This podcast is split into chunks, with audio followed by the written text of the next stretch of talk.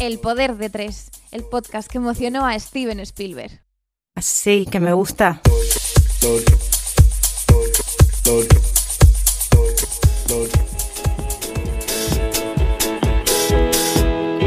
Quiero decirte que te quiero y confesarte lo que siento.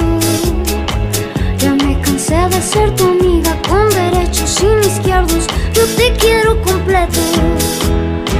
Quiero decirte mi amorcito y apretarte la manito. Quiero decirle a mi mamá que ya eres oficial y poderte presentar como mi novio querido. Quiero decirte que estoy tan como la parte anterior del maxilar superior que por ti arrastro la ala que me tienes trastornada y muy enamorada. Enamorada. Enamorada. Bueno, después de este temazo que me encanta de la película Kiki, el amor se hace, vamos a dar la bienvenida a este programa, que además esta canción da un poco pista de lo que podemos hablar y de el amor se hace. Así que voy a dar la bienvenida a Francisco Blanco, ¿qué tal está usted? Hola, buenas tardes.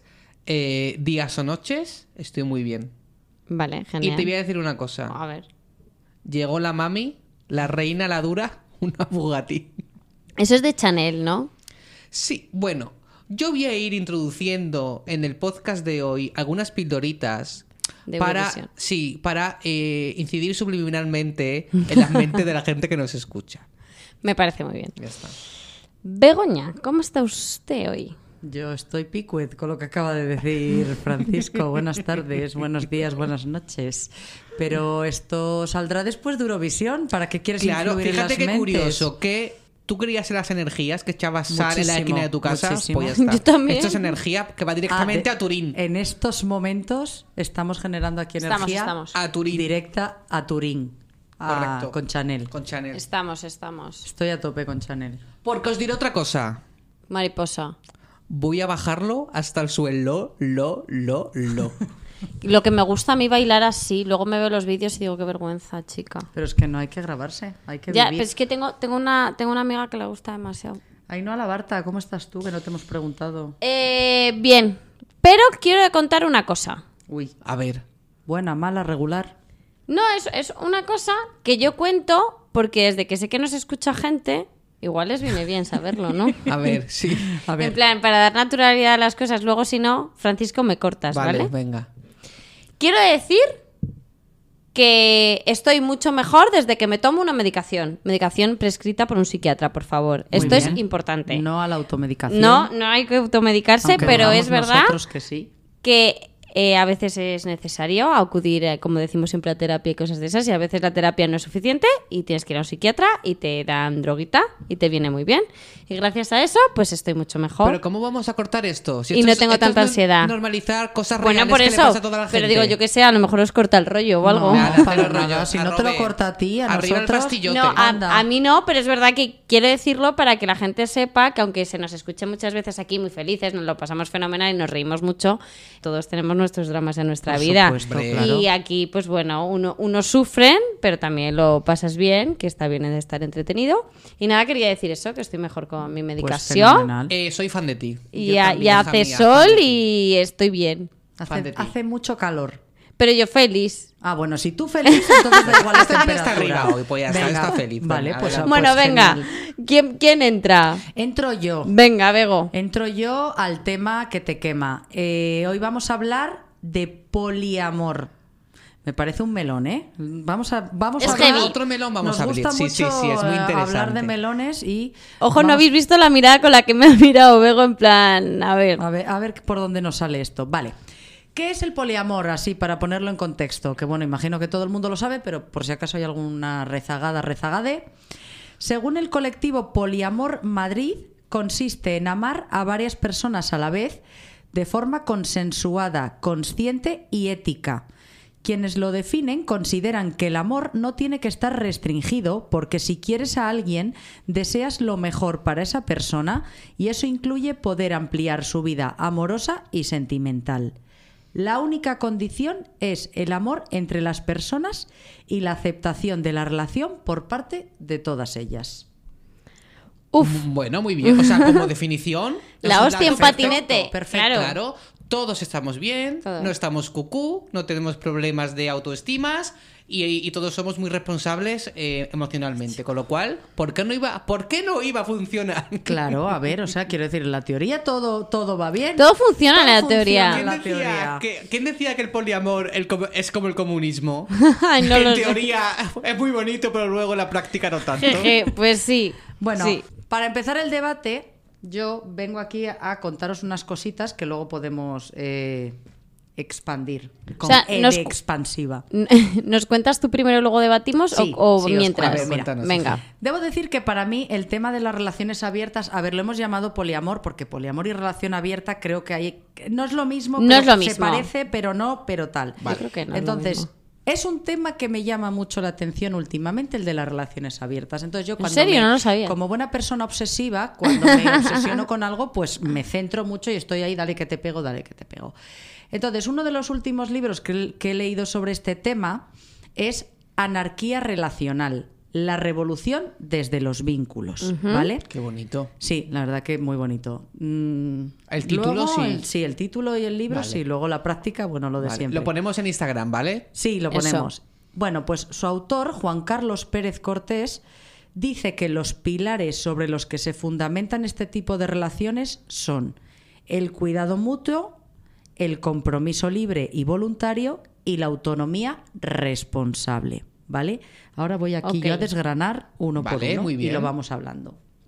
Lo de siempre, chavales, lo de siempre. Lo primerito, la responsabilidad emocional. Tío, es que nadie está preparado, te lo juro, para la responsabilidad emocional me parece que hay poca gente que está en ese punto. Bueno, tío. es que hablamos mucho de ello, pero bueno, tampoco Hombre, poca es gente, algo- incluso a veces vamos a hacer un poco de introspección. Nosotros, Nosotros. estamos preparados porque yo a veces también eh, no, no Pecamos. O en mi vida no, a veces no me he hecho cargo con emociones que, que- que he provocado. Claro. Ya sabiendas, ¿eh? O sea No, que no, claro. también aquí el- entonamos el mea culpa porque Sí, no hombre, somos nadie seres es de- perfecto. Aunque parezca lo contrario, no somos seres de luz. Vale, pues aquí lo que viene a ser, porque esto hay gente que, que, se, se- no se entera muy bien de lo que va. Es decir, en el poliamor o las relaciones abiertas, o como lo queramos llamar, no hay cabida para eso de follar más con cuantas más personas mejor y mañana no me acuerdo. No, no, no va de eso. O sea, Luego- el, po- el poliamor no es que tú me dejas la puerta abierta para que yo folle por ahí con todo el mundo. Mm, Bueno, mm, depende. Es que para mí si de- es consensuado y a ti dices, mm, sí, lo puedes hacer, ok. Pero esa gente de hoy contigo, pasado con aquel, luego con aquella, luego tal, y yo me despreocupo y mañana no te saludo por la calle, eso no. Eso no es poliamor. Ajá, vale, ¿Vale? vale, vale. Eh, el egoísmo no entra en la ecuación y hay que tener en cuenta que esto no solo va de uno. Va de Claro. más personas y que cada una de esas personas siente y padece y que es también tu responsabilidad no hacer daño como no te gusta que te lo hagan a ti. Correcto. O sea, que follarse cada noche a una persona y luego desaparecer del mapa no es hacer apología de las relaciones abiertas. Eso es tener un ego que no te cabe por la puerta y necesito terapia, pero ya. ¿Vale? ¿Estamos de acuerdo? Sí, sí, no, 100%. no, no, hija, ¿Estamos no de te puedo acuerdo? decir nada con la Ni cara una que coma, pones. ¿no? 100%, Nada, porque aunque no sea ni en el, en el poliamor, realmente eso en una persona normal y corriente que se va follando cualquiera en una noche y luego hace como si te he visto no te Es acuerdo, no es, es- lo mismo. Eso no es ir de Usted, liberal por la vida. Eso no es ser liberal en el sexo. No. Responsabilidad emocional. Yo como Fran dando mensajes subliminales. Segundo. Tengo otra cosa que decir. Ah, vale. Antes de mi segunda eh, explicación. ¿Cuál es? Si tengo un problema, no es monetario. Puedes seguir. Bueno, ojalá. Hostias, me encanta. Menuda mentira, claro que es monetario. hombre, casi todos mis problemas tienen que ver con el sí. Hombre. vamos, no vivimos en el capitalismo así porque sí, de, de gratis. ¿Te crees que iba a estar llorando yo en mi sexto Alonso Cano y no en un Ferrari? Ya, Te jode ya. perdón. Vale, La- el segundito puntito, la independencia emocional, ¿vale? Uy, el amor interesa. propio, la valoración personal, la plenitud con uno mismo son eh, hechos esenciales para ser independientes emocionalmente y no volcar nuestros miedos o las frustraciones o nuestras alegrías o incluso nuestro bienestar en otra persona. Es decir, las parejas o la pareja te complementa, no te completa. Y hoy está aquí y seguro que todo es genial, pero si por lo que sea mañana no está aquí, tu vida no merece menos la pena, ni tú tampoco, por supuesto. El camino sigue y aprender a caminar solo y por tus propios medios es algo valiosísimo. Nadie puede caminar por ti, ni tú por nadie. Molt bé. Total. Muy bien. ¿vale? Eh, yo esto me lo debería eh, o sea, leer sí, todo el rato. Ya. Ponerlo en casa en un Todo el- cuadro. o sea, todo el rato. Todo el rato. Porque es verdad que, o sea, yo no, no, no es que en una relación sea codependiente todo el rato ahí de la otra persona y tenemos que ser uno de esos que hablan de nos gusta el arte, ¿sabes? No soy esa clase de persona. Pero sí es verdad que yo tengo bastante dependencia que con el tiempo me doy cuenta y me parece una mierda. Pero, pero es una cosa mía de inseguridad, mía A ver, propia, es claro. que, claro, aquí los miedos entran, o sea, son. O sea, yo no soy capaz de, de tener más autoestima en ese aspecto con los tíos porque estoy siempre como si el otro fuera Dios y yo fuera La una, nada. la elegida divina, ¿sabes lo que te quiero decir? No puede ser, o sea, Claro, no claro, puede no puede ser. No, no, esto no, esto, esto que os digo no lo sigáis, por favor. O sea, No, no, esto es una mierda. No, O sea- no, pero que vamos a ver que, pero que esto que te pasa a ti les pasa a muchas personas. Sí, Nadie sí. nos ha enseñado a cómo relacionarnos sentimentalmente. Y a veces, Sí. a veces los referentes que tenemos y de los que tiramos son erróneos, porque muchas veces son el cine, series, cultura popular y a veces, joder, son, son la puta mira de referentes. Y las taras que traemos cual, cada uno de la va. educación que hemos Y si recibido. luego nuestros padres nos dieron un poco cariño de chicos, Eso es. pues al que menos que te da un poquito de cariño y de confort en su hombro, pues ahí que vas. Pues eh, te casas. Totalmente. Vamos, te tiras ahí en me bomba. caso y me mato. Y somos la envidia del amor, Y ¿no? somos la envidia del amor. Madre mía, ¿en qué momento dije nada? No, pero que eso a mí también me pasa. O sea, yo jaja me río, pero que yo también soy esa persona. Vale, tercer punto. Este es súper importante, bueno, como los otros, pero muy importante. La comunicación. Ay, sí. claro. Eh, muchas veces, para evitar conflictos, ya no solo en parejas, con amigos, con compañeros de trabajo, eh, cuando te estás pegando por una plaza de parking, o sea, lo que sea. No nos comunicamos porque realmente siempre pensamos o por nuestra cabeza pasa que la situación va a ser muchísimo más tensa, el resultado va a ser muchísimo Sí. más apocalíptico y por evitar ese conflicto mejor nos callamos. Vale, pues eso en una relación abierta no es posible. Ni en una cerrada, o sea, monógama. Bueno, también, pero como estamos hablando de esto, Sí. o sea, todo se habla, todo se pone en común, todo se analiza para que sea una situación cómoda y feliz.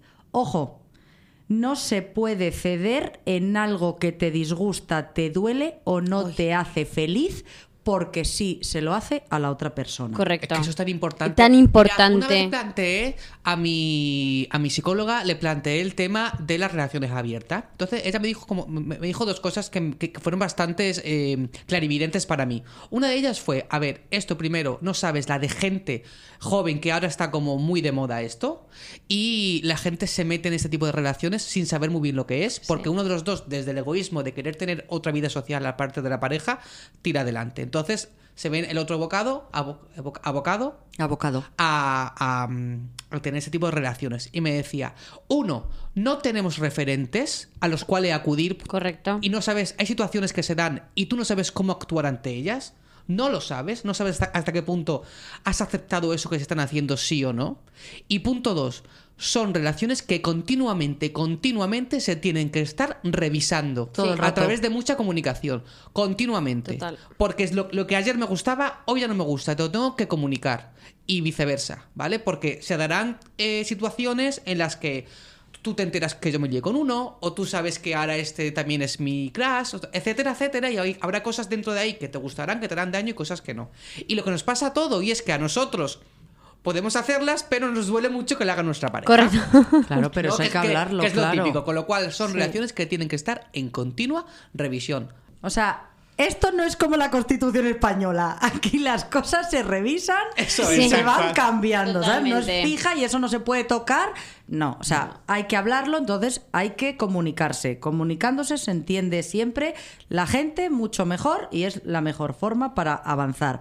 que con lo de ceder, quiero decir, que un día vas a ver una película de Marvel que a Sí. ti te horroriza, pero tú dices, bueno, a él, hace a él ella, ella le hace ilusión. Ok, pero jamás Sí. abrir una relación por miedo a perder a la otra persona si no lo haces, porque eso es, eh, o sea, lo peor. No, O sea, bueno, es el, que- el resultado va a ser nefasto. No, es que te vas a morir. No, no, claro. Te vas a- o sea, te vas a morir. Morirte no, pero vamos. O sea, sufrir, quiero decir, o sufrir, sea- vamos. Bueno. Pero bien. Habrá gente que no. O sea, porque nosotros eh, nos muriéramos y, sufría- y, sufriésemos, quizás hay Hombre, gente que si, lo lleva si hay bien, algo te sé. duele, te hace. Si O algo sea, te si duele, te hace sufrir. Si tú cedes cuando, Cuando tú no, no quieres quieres. hacer eso, ¡buah! La que te espera es bonita. O sea, lo del concepto morirte es que estás tú en tu casa loco Sí, del sí, coño no, todo el eso es, rato. hay quien maneja mi barca. Bueno, Sí, bueno. Cara deriva me lleva. Como si yo abro una relación, Mari Carmen. claro que sí. Bueno, pues para finalizar esta introducción sobre las relaciones abiertas, el poliamor, quiero destacar una frase que creo que es muy acertada, porque aunque habla del poliamor como tal, creo que sirve para cualquier relación que puedas mantener a lo largo de tu vida. A ver, adelante. A ver, venga. Ponme rever. No, no, venga, no. sí, sí, te pongo, no. no, te pongo rever, venga. No es posible abrirse al poliamor si no queremos aceptar y vivir en nuestra vulnerabilidad. No entiendo la frase, ¿me la puedes comentar, por favor? es que ¿Qué- no- ¿Y qué hago? A ver, Nada. ¿Te acuerdas? Para- Sí, en se el- corta. Adapta la frase para segundo de la ESO, Vale, por favor. Eso es. No puedes abrirte al poliamor o en este caso al amor o a las relaciones si no estás dispuesto a pasarlo mal. Ah, y que claro, no pasa nada si lo pasas mal. Eso es es, decir, eres una persona razón. vulnerable. Y Calma tu ego. La gente se equivoca, la gente sufre, la gente Mm. aprende, la gente eh, evoluciona. Entonces, si tú es en plan de me va a dejar, mm, no va a querer estar conmigo, me va a cambiar por otra persona, va a encontrar a alguien que es mejor que yo, tal, no vas a vivir la relación con libertad y Totalmente. nunca jamás vas a poder tener una relación abierta porque siempre vas a estar pensando que vas a pasar siempre a un segundo plano o te van a Sí. dejar o siempre va a haber alguien mejor que tú o esto no porque esto demuestra debilidad en mí. No le puedo escribir lo típico que esto lo Sí. hacemos mucho. Yo no voy a escribir un WhatsApp, me debería de escribir ella o él o ella. Sí, sí, sí. A ver, mm, vamos a ver, mm, calmemos todos el ego. Toda la razón, tienes Entonces toda la razón. hay que aprender a vivir en la vulnerabilidad. Todos somos vulnerables y todos somos eh, seguramente eh, Diana de, de sufrir. Hombre, pero yo Diana creo que de en, sufrir, qué feo. No, bueno, pero es verdad que en cualquier relación, ya sea amorosa, de amistad, en familia, en todo, siempre hay algún momento, aunque las cosas vayan bien y vayan a seguir yendo bien, pero hay momentos en los que tienes mm, conflictos Sí, que que, se, luego se mal, resuelven, claro. pero que lo pasas mal. Claro. Y es lo que hay cuando tú quieres a alguien, aunque sea un amigo y tienes un desencuentro o lo que sea, lo pasas mal. Pero hay, Y eh, es así. ¿sabes? No puedes estar todo el rato metido ahí en una coraza de a la claro que no, defensiva. claro que no, y en tu coraza tengo- todo el rato, claro. Tengo amigas que viven así las relaciones. O sea, Todo el rato con miedo. todo el rato. Todo el rato. pues- pues yo además es una no cosa que odio porque es verdad que cuando yo me meto en ese rollo y me, me creo esa inseguridad a mí misma de estar pensando en eso, digo, uff, esto no me gusta, entonces esto no me, va- esto no me va a hacer bien. No quiero una relación así. Y es verdad que yo he tenido relaciones en las que no he pasado absolutamente nada de miedo, ni, ni estar pensando, madre mía, qué mal lo voy a pasar. Y el que pasa eso me parece una mierda. No disfrutas al final. No, no, claro que no. ¿Cómo era lo que decía Punset? La libertad es la ausencia de miedo, ¿no? No, la felicidad es la ausencia de miedo. Pues la felicidad en el Pues amor eso. es la ausencia de miedo. Totalmente. Vale. eh, bueno, aparte de, de recomendaros el libro que os, que os acabo de decir de anarquía relacional, os recomiendo una serie de libros que me encantan, que son Amor con H intercalada al inicio. ¿Sabes Ah, que mi sé compañera cuál de es. piso se los está leyendo? Me encanta, pues súper Marta, fan. ah, bueno, mi compañera de piso Marta es la que hace eh, la Las voz de, de la intro y, y lo de, o sea, la intro y la y lo de miserias y descubrí otro día el libro en su, en su cuarto y, y digo, pues eso es de Begoña. Estoy fascinada.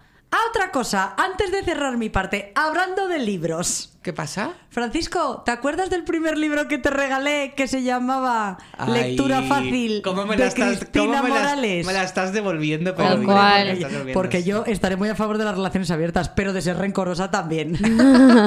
Hombre, y celosa de amistad A también. ver, También. Begoña en una ocasión me regaló un libro y no solamente acertó, sino que yo puedo decir que fue mi mejor lectura de ese año. Gracias. Lectura fácil Oh. de Cristina Morales. Maravilloso, Hiper ¿eh? recomendable. Maravilloso. Pedazo libro te has marcado, chica. A ver, quiero decir, no se lo regalé yo, se lo regalamos por un cumpleaños, pero el libro lo elegí yo porque creía que era un libro que le podía molar y no me equivoqué. No, muy bien.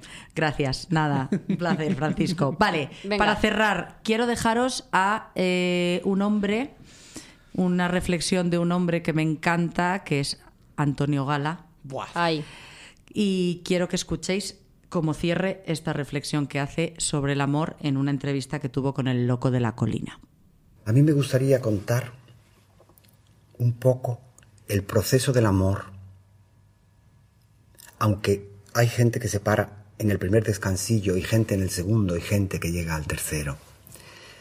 El flechazo es como si tuviésemos todo el mundo por delante y una persona da un paso al frente, se le ilumina la cabeza o suena un timbre de alarma y nos fijamos, nos interesamos en esa persona. Ahí no interviene la voluntad. El flechazo es un puro im- impulso, es casi un empujón. Entonces, el verbo que yo aplicaría a ese suceso es el de gustar. Pero eso puede suceder en la calle. Entramos en la casa. Entramos en la casa y nos vamos a otro local, que es ya un dormitorio. Se produce el enamoramiento, que es la segunda fase. Y ahí interviene la voluntad como sentimiento, una voluntad un poco maniatada, un poco amordazada, porque el ser ese está alterado, es decir, hecho otro, está enajenado, es decir, está vendido. Y se produce otra subida, otra subida a la casa común, que es el verdadero amor, el estado de amor, que es como un cuarto de estar en que ya la voluntad interviene de una manera decidida y libre y se produce la convivencia y se produce ese trabajo del que hablábamos. Hay quien sube toda la escalera y hay quien se queda en un rellano o en otro, pero me parece que ese es el proceso para empezar a hablar. Primero me gustas Luego te quiero y por fin te amo. y cuando pasa un tiempo al revés, te amo, en realidad te quiero, pensándolo bien, te estimo bastante, que Sí, dice sí. Lelitier. Y luego ya vete a la calle inmediatamente con tu madre. Eso no es así. ¿Cree usted en un amor para toda la vida? En un amor para toda la vida de otros, sí. Para toda la vida mía. Después de esta hiperreflexión de Antonio Gala, que es, o sea, Ay, vaya tío amo. más listo, vaya cabeza lúcida y pensador y filósofo. Sí. Bien, yo os quiero hablar de algo que tiene mucho que ver con el poliamor y las relaciones abiertas. ¿Queréis saber sobre qué? A ver, ¿sobre qué? Pues lo va a cantar Tamara.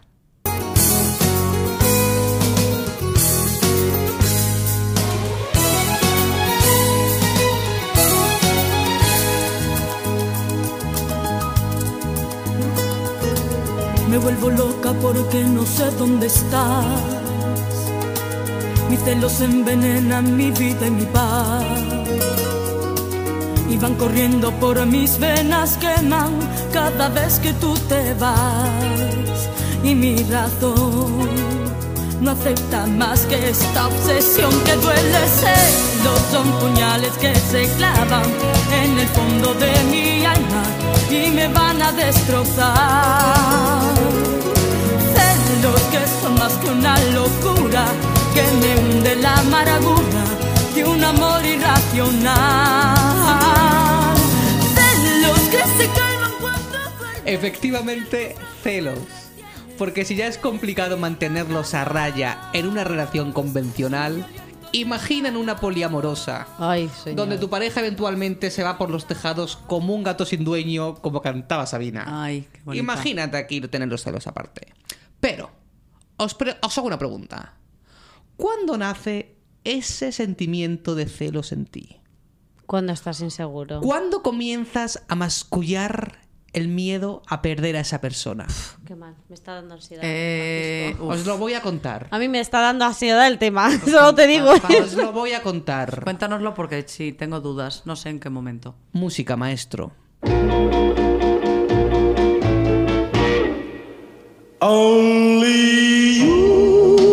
Después de unas primeras semanas o meses de efervescencia, máxima compenetración y un sexo brutal, donde, perdona que te diga, habéis sido la envidia del amor, el hechizo parece perder fuerzas.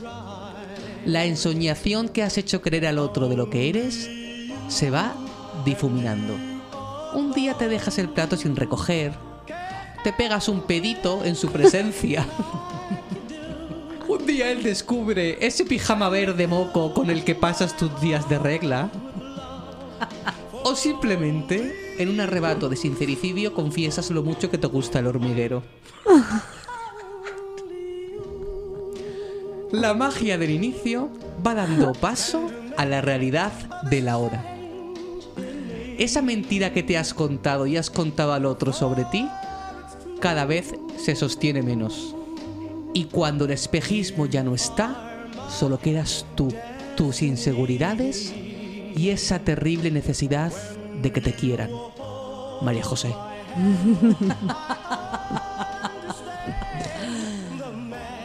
Se va a ir con otra más guapa, más lista, una que sepa valorar realmente el cine europeo, o que lea novelas interesantísimas y no como tú, que solo lees a Maxim Huerta. ¿Sientes eso? Soy Mari Carmen yo. No, es María José. Ah, perdón. ¿Sientes eso? Las inseguridades trepan por tu espalda. El miedo a que se vaya y pierdas a ese partidazo que tanto te gusta es atroz. Entiendo que quieras hacer todo para evitarlo. Por eso empiezas a controlar sus tiempos. Pones la oreja cada vez que se va a otra habitación a hablar con su madre. Sí, ya, su madre. Solo el sentimiento de posesión absoluta aplacan esos celos que te comen por dentro. Sus amigos son unos gilipollas. Quieres separarle de ellos y quieres que todo el tiempo y todos sus planes sean contigo. María José, querida, es hora de ir a terapia. Hombre, qué Bravo. ansiedad. Bravo. Qué angustia pasar todo el rato con tu pareja. Ahora, perdón. Adelante. Que levante la mano quien ha sido María José en, este- en esta mesa del poder de tres. Sí soy. Vale, estamos aquí. La, Fran, levanta la Hoy mano. no es, hoy no es todos somos Chenoa. Hoy es todas somos, Somos María, María José. José. Hombre, Hombre, hombre, Uf. gracias a Dios somos cada vez menos María José, pero O sea, sí, vamos, claro. hemos estado ahí. Vamos que sí hemos o sea, estado ahí. yo estado ahí Qué horror, mucho. qué horror. Uf. He de decir que a mí, yo como persona controladora que soy, Y obsesiva. y obsesiva, y lo iba a decir ahora a continuación, y obsesiva como Begoña, Que no se nos olvide. No sabemos O sea, todo tu informe médico, no te preocupes. por eso yo que soy muy controladora, si yo sé y yo estoy segura de... Yo, todo bien. Si estás segura de qué? ¿De qué? ¿De, de qué? De que la otra persona está en el mismo mood que yo. Ah, hija, por eso, Pero es que eso no lo tampoco vas a se sabe. saber ¿Y cómo lo siempre. Ya, bueno, pero bueno. Así los- estás tú, desquiciada.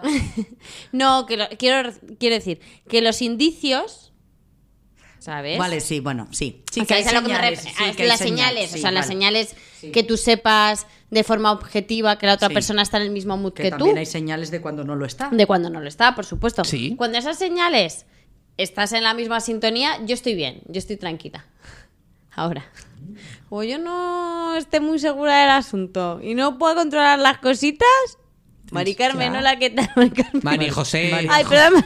A ver, es disléxica, aparte de obsesiva. que María- Mira, Mari María José soy yo. y he recibido a mi casa la primera vez en pijama a la gente. Muy bien. Así, así me han dejado rápido. Claro, por eso. Cuando, o sea, cuando, cuando se cae el telón. A mí es que se me cae rápido. Pero también te, también te digo una cosa. Caretas fuera desde el principio. Ah, ¿Qué es claro, esto? ¿Qué sí, es esto sí. de hacerte Ah, pasar no, por bueno, otra por- a ver, persona? a, la- a mí la fase de engaño me parece tremenda. Creo que no se debe dar. Vale que eres un poco menos hostil que, que en tu Todos día a día. pintamos un Sí, poquito pero, la pero, pero realidad. no engañar en cuanto a Bueno, yo vale. creo, Yo yo, pienso. voy a entrar a valorar eso porque, o sea, tenéis toda la Ah. razón del mundo, pero todo el mundo tiene un poquito de eso y poco a poco Sí, se va. eso sí. o sea, A ya ver, está. eso sí. Bueno, Sí. para cerrar esta parte, quería hablaros también de. Bueno, me he estado leyendo hace unos días eh, eh, un libro que me recomendó un amigo y me lo compró. No fue Begoña, fue otro amigo, mi amigo Vaya, Samuel. enhorabuena, que es dia- Samuel. Diarios. otro privilegiado que acertó. Somos dos. Muy majo. Eh, diarios de Rafael Chirves, ¿vale? Rafael Chirves es un autor valenciano, ya falleció, creo que falleció por 2015 o así, es autor de libros como Mimón, La caída de Madrid, Crematorio o En la orilla, entre otras novelas, ¿no? Entonces, pues él, eh, de forma póstuma, él dejó ordenado muchos diarios suyos personales para que se pudieran eh, publicar, ¿vale? Eh, después de su muerte. En este caso, en los diarios son eh, anotaciones eh, recogidas en diversas libretas que él tenía que van desde 1985 hasta el 2005. Es decir, desde que él empezaba a escribir, a ser escritor, hasta que él, digamos, que lo petó más como escritor, que fue con Crematorio, que, que luego se hizo una serie muy buena. ¿Ah, sí? La serie de Crematorio va sobre la, la corrupción política. Ah, ni idea. En el Ah, Levante. no la Sí. conozco. Me la apunto. Bien, pues en esos diarios, Chirves, yo he descubierto en estos diarios que Chirves era homosexual. Yo no lo sabía. Ah, vale. Entonces Chirves en lo- habla de su... Tiene muchos pasajes donde habla de su homosexualidad en los 80. Sí. Y entonces, en uno de estos pasajes, Chirves, bueno, Chirves eh, vivía en Madrid y él trabajaba para una revista y tenía un novio, un noviete, en París, Vale. Y aquí Chirves relata muy bien la relación de celos que tenía François con él. ¿Vale? François hacia él. Sí. Ay, François. Leo textualmente. Vale. Vale. Anoche escuché llorar a François durante casi una hora. En vez de venirse a la cama, se quedó en la habitación de al lado, con la excusa de que tenía algunas cosas que hacer. No soporta la distancia. No puede imaginar que hago algo en lo que no participa, en lo que no cuenta. Ir al trabajo, escribir, tomar copas. No soporta que viva. Si pudiera, me encerraría en un cuarto y volvería por la noche con la comida y las botellas de vino. Eso sería su felicidad. Pero aún así tendría celos de los libros que yo me hubiera leído en su ausencia, de los discos que hubiera escuchado, el sol que hubiera tocado mi cara. Ni siquiera le haría mucha gracia que me hubiera desnudado para ducharme si él no estaba delante. Y todo ese cuadro clínico, esa estrategia, aplicada a una pieza que vive a más de mil kilómetros del cazador, mal asunto. François no entiende que la vigilancia ahuyenta el sexo, que el deseo que notas en ti mismo empieza a ser una manifestación de tu pérdida de libertad, porque te ata al depredador. Algo así como, ya ves que yo tengo razón, que a pesar de todo me deseas, te la pongo dura, te tengo. Pero el cuerpo tiene mecanismos raros de autodefensa que no admiten esa forma de rendición incondicional.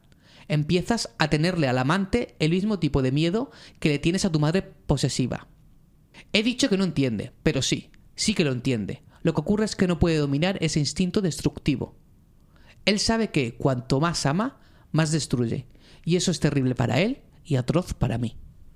Ole, ¿eh? Qué bonito. Precioso. A o sea, ver, triste, precioso el justo, texto. Muy eso revelador, es. muy revelador. Sí, ¿no? el texto es muy muy precioso, pero es verdad que es una mierda y eso le pasa a mucha gente. Mucha gente tiene Sí. celos, que es brutal. Pero además unos celos desmedidos, porque puedes tener a lo mejor celos en un momento dado, puntual, de algo, pero pasar a ese nivel en el que necesitas hacer todo con tu pareja, porque si no, no estás bien, Un nivel en el que los celos te provocan un dolor brutal, brutal, que solo estás tranquilo y relajado cuando... Cuando está a tu, a tu Cuando está a lado. tu lado dormido, cuando Sí, está a tu lado y cuando dormido. está- cuando está a tu lado y dormido, efectivamente. Solo ahí y es estás segura de él. Horrible. Esa sensación. yo eso nunca me ha pasado. Yo la sí, yo sí he vivido esa sensación, no tan heavy de un control de te encerraba en un cuarto, pero de eso de pensar de en cualquier momento me vas a dar la patada y me voy a ir eh, a Coria del Ay, Río. tía, qué horror. Y es horrible, pero aparte también no es...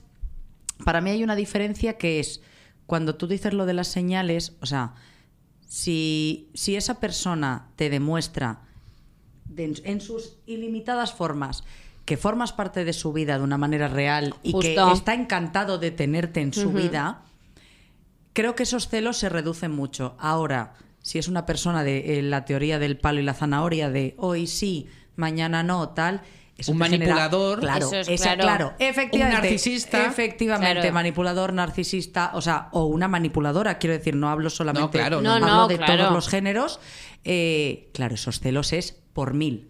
O sea, una, una cosa de tener unos celos, que es un sentimiento que sufrimos todos en algún momento. Yo tengo que decir que nunca he sido muy, nunca, nunca he sido excesivamente celoso. yo tampoco, yo es que no También soy como- celosa. porque yo creo que me, me lo he aplicado como filosofía, porque mi condición de persona eh, hombre homosexual eh, hace que me mueva en un mundo donde la promiscuidad está muy a la orden del día, esta, promiscuidad varonil que tenemos, ¿no?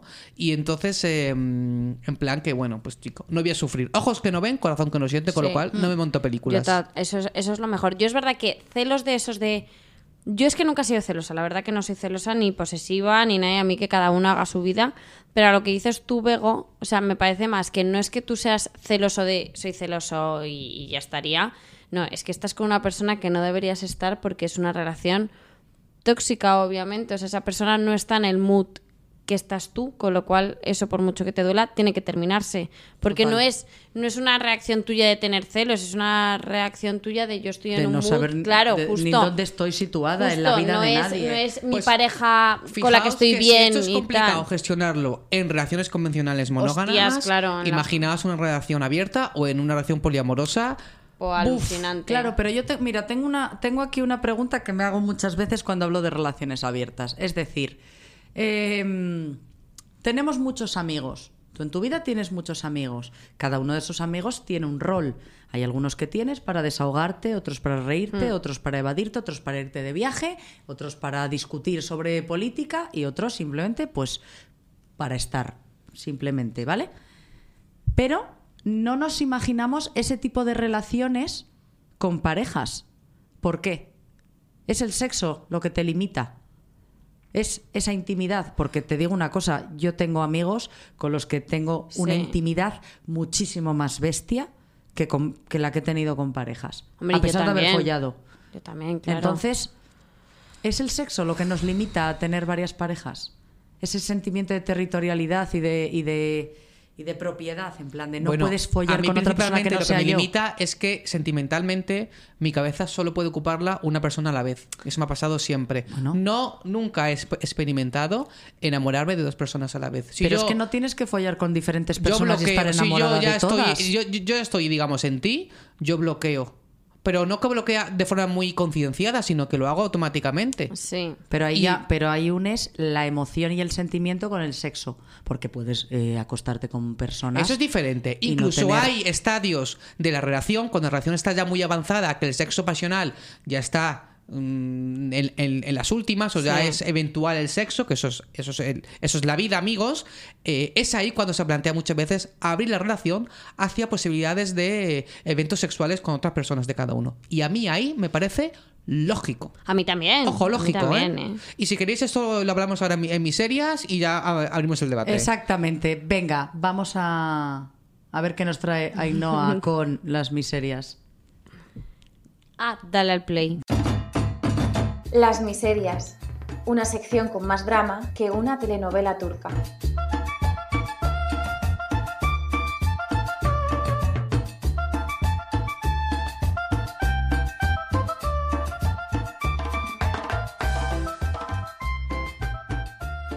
A ver. Yo he hecho un test. Bueno, miento, he hecho varios test, ¿vale?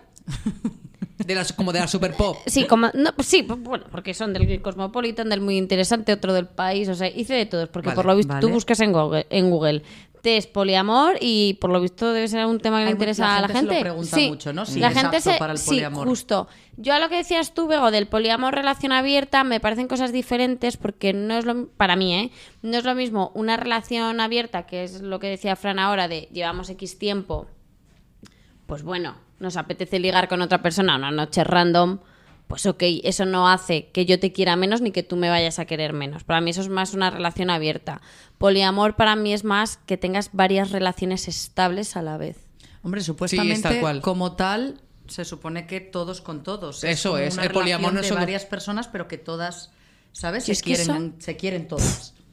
Yo ni de coña. Cosa que me parece muy complicado porque la misma, lo que te gusta a ti no le gusta a otro, quiero decir. Si es que tú y yo complicado seamos entenderse- pareja no si significa es que nos guste la misma Claro, persona. si es complicado entenderse entre dos, entre tres en, Mete- en la hombre, ecuación, claro. yo creo que más complicado. Y sí. para quedar y todo, si a cuanta más gente metas. Que no, hombre, viven, viven todos juntos Claro. ahí en Uy, como en calla, el calla. el amor se hace. No, no me convence. Todos juntos en la bueno, casa. el caso que cuando me puse aquí a Más investigar, eso es verdad.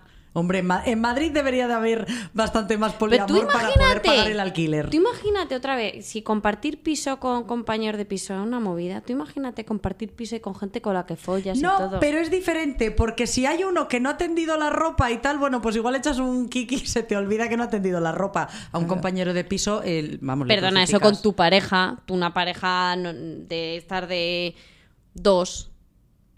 No ha mo- quieres sí, decir. me salía la palabra, perdóname. Eh, no te ha atendido la ropa y te da igual follar. Tiéndeme la puta ropa de una puta vez. Bueno, madre mía, a ver. A ver, el lenguaje también es importante en el Lo tema de las el- relaciones. lo dijimos ¿eh? el poder de la palabra, El por poder favor. de sí, de la Ya sabéis que soy una nazi. Asertiva, vale. por favor. Ya, bueno, a ver. Que te está escuchando No, no digas que eres una nazi porque encima ser nazi está de moda. No, no somos nazis ninguno A de ver, nosotros. por favor, no saquemos todo de contexto. Por Dios, el otro. ¿Y os puedo decir algo? Por- No, A sí, ver. venga. Les vuelvo loquito a todos los daddies. Ah, ese soy yo. sí me define. Perdón, también. perdón.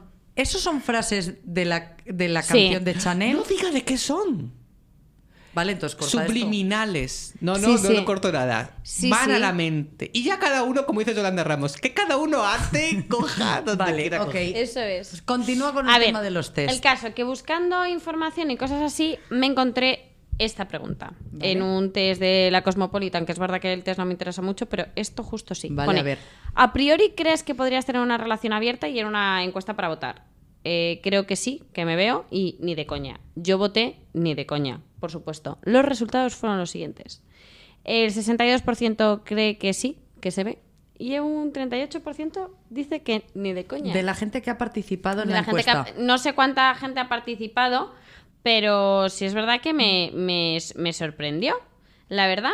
Y luego leyéndome para buscar lo de mm, el test este de muy interesante que os he pasado, que ahora vamos, se planteaban lo de un artículo de ¿se puede querer a dos personas a la vez y no volverse loco? Pues decían que sí. Luego comentaban que al menos el 5% de la población estadounidense está inmensa en algún tipo de relación amorosa no monógama. En España las cifras podrían ser similares. Y luego, por último, que también me pareció como muy interesante, que también hablan aquí, el éxito de la fórmula es la comunicación, lo que tú Por decías, supuesto, Bego. sin duda. Dicen, según una encuesta de Sondea, hecha en 2001, en España la tercera parte de los entrevistados, tanto hombres como mujeres, habían sido infieles alguna vez. ¿2001 o 2021? 2001 Ah, vale. que esto debe ser de hace más años que la Tana. Claro. Pero se, se- bueno, que si lo viéramos ahora, pues sería un poco bastante parecido. Pero es que al final era lo que hablábamos. Yo creo que muchas veces tenemos como mucho miedo a abrir y hablar y abrir relaciones o hablar de estas cosas o de inseguridades que tenemos y al final acabas haciéndolo por detrás tristras. Que está fatal. Os digo una cosa sobre el tema de las relaciones abiertas. Yo al final, eh, a ver, tened en cuenta que la relación monógama, eh, mm, estereotipo, es una concepción puramente social. ¿Vale? No es nada biológico, no, no responde a nada biológico. Es, nuestras sociedades Sí. se han montado así, ¿vale? Sí. Y puede ser pues para garantizar perdurar la especie, formar una familia y no, y no morir solo, ¿no? Sí. y no estar Vale. solo en la vida, ¿vale? Ahora, ra- si- siendo eh, racionales como en, en la edad, en la época contemporánea donde el placer tiene mucho más importancia que otras cosas, ¿vale? Podemos establecer unas relaciones monógamas largas con una persona, que la parte de la pasión se va a acabar y que puede haber un momento, incluso es natural, que ambos o uno decida decir, yo te quiero a ti, eres mi compañero o compañera de vida, pero yo ahora necesito eh, darle un poquito de rock and roll a mi vida porque me aburro, sexualmente hablando. Sí. ¿Vale? Entonces, me parece un debate bastante eh, interesante que puede existir entre las parejas mm, convencionales de hoy en día. Claro que sí, claro que sí. Totalmente. Y yo O sea- creo que mucha parte de la infidelidad es no hablar ni abrir ese melón. es. Hombre, gran parte. Claro. Es Sí. como de esto no se puede hablar. No, Hombre, y- no y pasa de aquí nada. no se puede salir. O sea, y hay unos límites infranqueables, lo de siempre, de los que no te puedes salir porque te caes por las. Claro. Te o caes sea, a un foso. ¿Qué quiere decir? ¿Que te pongo un, un- un cinturón de celibato de por vida? ¿De castidad de por vida? Hombre, no. Es que además, imagínate, date- tú imagínate la casualidad de que de repente una de las dos partes de la relación monógama no quiere volver a tener relaciones sexuales. Entonces es como, ¿y ahora qué hago con mi Ya, vida? tío, porque yo no te quiero perder, porque obviamente el sexo no lo es todo con una pareja, hay muchísimas más cosas. Pero, o sea, ¿quién es la.? O sea, vale, no te quiero perder, pero no te puedes acostar con otras personas, pero entonces es como, ¿quién es aquí el egoísta? O sea, el que yo que quiero tío. abrirla o el que tú que me impides gozar un poco más de, de- de- de mis instintos, porque al final el sexo es instinto. Ya, tío. Entonces, es, es que menudo melón, señores. Podemos estar aquí, igual podemos hacer tres episodios de esto. sí. A ver, os voy a leer a lo que decías tú, Bego. Dicen un post. Yo ya sabéis que soy la de los posts de Instagram y que me, los, me los guardo. La de redes. Eh, decía, la monogamia no existe, es un, un ideal inalcanzable. La monogamia no es una práctica, es un modelo relacional relacional que exista de facto. Es un mito, una fantasía a la que muchas personas aspiran a llegar en vano. Y el texto dice lo siguiente. Normalmente se piensa que la monogamia es un modelo re- relacional Ay, perdón. Sí, un modelo relacional que de facto se materializa en la mayoría de las relaciones del norte global. Sin embargo, nada más lejos de la realidad. La monogamia es un conjunto de normas ideales a las que muchas parejas aspiran, pero jamás podrán alcanzar. No existe la relación perfectamente monógama. En cierto sentido, todas las relaciones son de facto relaciones no monógamas, solo que algunas lo son voluntariamente y otras lo son a su pesar. Ninguna relación cumplirá con el ideal de felicidad absoluto, donde en todo su desarrollo ninguna de las partes tenga el más mínimo pensamiento o deseo de conectar íntimamente con terceros. Ninguna relación cumplirá con el ideal de que el vínculo se extienda a lo largo de la vida al completo de ambas partes. Ninguna relación será perfectamente normativa en sus prácticas sexuales, en sus necesidades románticas o en sus modelos de cohabitación. Ninguna tendrá absoluta simetría en su reciprocidad. La monogamia, al igual que la heteronormatividad, no existe fuera de nuestra imaginación. Esto decía el post y me parece muy interesante porque sí que es verdad que a lo largo de tu vida te tienen que gustar Hombre, otras o sea, te personas. plantea Claro el sí, decir, la monogamia es eh, una fantasía. Una fantasía. La monogamia pura como tal, es decir, el que nunca nadie más te atraiga, nunca nadie más te, te- te genere ningún tipo de emoción. Eso no puede, o sea, Es eso es no es real, es inviable, y somos tu deseo animales, sexual decir. y sentimental hacia otras personas y explorar otro tipo de relaciones. Yo creo que también es sano en esta vida, pues eso, cuando tú llevas un tiempo con una pareja o tal, el tontear o el- no hace falta tampoco dar el paso a tener que llevártelo a la cama o darte un beso o lo que sea, pero si sales una noche te estás tomando algo y tonteas, pues hombre, chico. Pues eso tampoco le hace daño a Os nadie, cuento ¿eh? algo que abrió, le- que abrió un poco los ojos dulce. sobre Sí. este tema. Sobre este tema de, la- de las relaciones eh, monógamas o perfectas o tal y cual. Eh, recuerdo que lo vi, vi en televisión una entrevista que le hizo Risto Mejide. Mm, Risto Mejide no me gusta nada, ¿no? Pero bueno. mm, eh, lo Pero vi. se la hizo él, que Pero se la hizo. Risto Mejide. Claro, no era. Pepa Bueno, podría haber sido, pero Ay, no. ojalá La Pepa. hizo Risto Mejide. En el programa de Chester, uno de estos. Sí. ¿eh? Sí. A María, no recuerdo el apellido, la de la a, a la persona, eh, la, la película Lo Imposible. Sí. Está basada en una familia real Sí. española, Sí. ¿vale? Que les Vale, pasó. a la ¿vale? madre. A la madre. María no sé qué, ¿vale? Entonces ella fue a contar si, mm, cómo fue, porque ella estuvo involucrada en el guion de la película y en, en el rodaje. Entonces, en estas preguntas le dijo Cristo a ella, bueno, ¿y, y qué tal es Hollywood? ¿Es muy- ¿Fue muy fiel a, a- a lo que os pasó realmente con- en el tsunami o ha metido cosas de Hollywood? Entonces ella explicando, bueno, pues mira, pues a ver, normal, es, es una película, pero ha sido bastante fiel, tal, tal, tal, tal. Y al rato, Risto le dice a ella, bueno, ¿y sigues enamorada de tu marido? Y le dice ella a él, uy, eso sí que es Hollywood. Sí, ¿no? Le dice ella a él, dice, hombre, Risto, enamorada no. Sigo con él. Y es el hombre de mi vida y el padre de mis hijos y, y tenemos un Claro. núcleo familiar, pero enamorada no. O sea, eh, mariposas, eh, actividad... eh, Claro que no. No, lo quiero muchísimo, porque fíjate que hemos compartido cosas, pero enamorada no. Y dije, bravo tú. Claro. ¿Con Sí. qué madurez le dices eso en televisión al, Claro. al- al señor? Basta de amor Eso sí que Disney. es Hollywood. Es amor es- para toda la vida. es que es eso sí que es mentira. Es amor Disney, total. Claro. Encontrar Bueno, yo a también- una persona que va a ser para el resto de tu vida y tú vas a ser súper feliz siempre. No, No. no, obviamente no. Y dependerá. Que puedes ser feliz, ¿eh? que quiero decir que puedes querer a una persona, pero, tiene- pero también tú quieres tu independencia y quieres tu. Podemos tus decir ganas. así como cierre que relaciones poliamorosas o, eh, a- eh, o abiertas, puede que sí, pero con mucho cuidado. Sí, Conócete a ti mismo. O al menos eso es lo que yo me aplico a mí. Puede que sí, creo que no, que hoy en día no estoy yo en ese mood para absolutamente nada.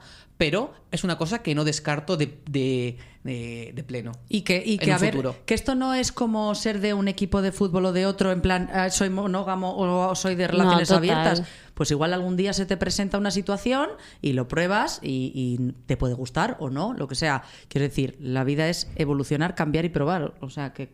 mm, Claro. Como vosotras que algún día os comeréis el coño y diréis, wow, esto es lo que yo quería. Bueno, yo no lo tengo yo tan claro, pero, Yo tampoco. pero bueno. ahora va nada. Hoy está Begoña muy remilgada, hoy no quiere No, comer. remilgada no, pero a ver, ¿esto es lo que quería? ¿Tú crees? Bueno, puede ser. A ver, no le digo que no a la vida. No vaya a ser. No me ha cerrado la Pero, puerta perdón, todavía. Una, una, una, una cosa que quiero, quiero aquí un, un artículo que fue muy comentado en su momento de Manuel Javois, maravilloso. Ponía, el título era Hay más cuernos en un buenas noches que en un polvo. Por supuesto, totalmente de acuerdo. ¿Qué pasa ahí? Yo, creo que también leí ese artículo. A Es que ver, Manuel sí. Javois es muy maravilloso. Entonces, eh, ¿qué pasa ahí? ¿Dónde hay más cuernos? A mí en eso. Que tu pareja se vaya por los tejados, como dice Sabina, o que tu pareja Yo prefiero que mi pareja se líe con otra a yo saber que le está dando los buenos días, las buenas noches o está hablando con otra. o se va de viaje, o al cine, o a cenar. Buah, A es que me ver, lío a hostias. A ver, la cara de Ainhoa acaba de ser bastante de asesina, ¿eh? Sí, sí, sí. Yo es que, es que, no, no, no. No lo llevo bien. Además, una vez me pusieron los cuernos, me enteré de ello, lo perdoné en plan, "Bueno, ya está, no pasa nada, es un beso, o sea, no significaba nada. Aún así me dejó. Te dejó. Ay. Porque sí significaba algo. Sí, Porque sí significó, algo, claro. de hecho, estuvo con ella después. Lo que pasa es que este estaba un poco perdido de la vida y no sabía lo que hacía con su vida. Bueno, pero bueno. eh, sí, y yo, o sea, en aquel momento lo perdoné y a día de hoy ¿Sabes qué no sería tuviste que capaz. decirle? ¿Sabes qué tuviste que A ver, decirle? cuéntame. Esta frase. A ver, Yo siempre primera, nunca secundaria. eso es verdad. Oh, me encanta. Sí. Me. Es verdad, y es que sí, es lo que hablábamos el otro día, siempre tienes que ponerte tú por delante. Y lo que decía Bego antes, si cedes ante cosas que tú no quieres, Mari Carmen, eso no va bien. y Mari yo José. Bueno, María María José, José. me da igual. María Bueno, a Yo ver, cedí en ello y no. ¿Vamos despidiendo Venga, esto o no? sí. Sí, vamos a ir despidiendo, aunque podríamos estar hablando aquí Ya largo y tendido, pero bueno, ya estaría, ¿no? Eh, síguenos en redes sociales. Siempre. Poder de barra baja el tres. poder de tres en Instagram. Es que no me lo voy a aprender en la vida, y tío, eh. el barra baja poder barra baja de de tres. Bueno, en mira, no sabemos ni nuestras A redes ver, es que sociales, tengo- no pasa nada. unas barras bajas, macho. No que, pasa bueno, en nada, fin. no importa. Importante, seguid Síguenos. y compartid Eso. eh, cuando escucháis, compartid en vuestras redes para que el algoritmo de Instagram, O de iVoox y de Spotify nos quiera, trate bien nuestro podcast, nos ranquee y llegar a más gente. Eso es, danos estrellitas, síguenos dando estrellitas. Y una cosa más voy a decir. Y no se confundan, señores y señores. Yo siempre estoy ready para romper cadera y romper corazones. ¡Ole! ¡Adiós! Let's go. Llegó la mami, la reina, la dura, una Bugatti. El mundo está loco con este party. Si tengo un problema, no monetary. Lo vuelvo loquito, todo lo tari. Pues siempre primera, nunca secondary. Apenas con zoom, zoom, con mi boom, boom. Y le tengo dando zoom, zoom a Miami.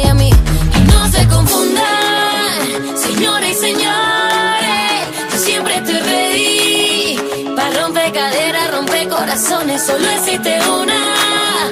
No hay imitaciones.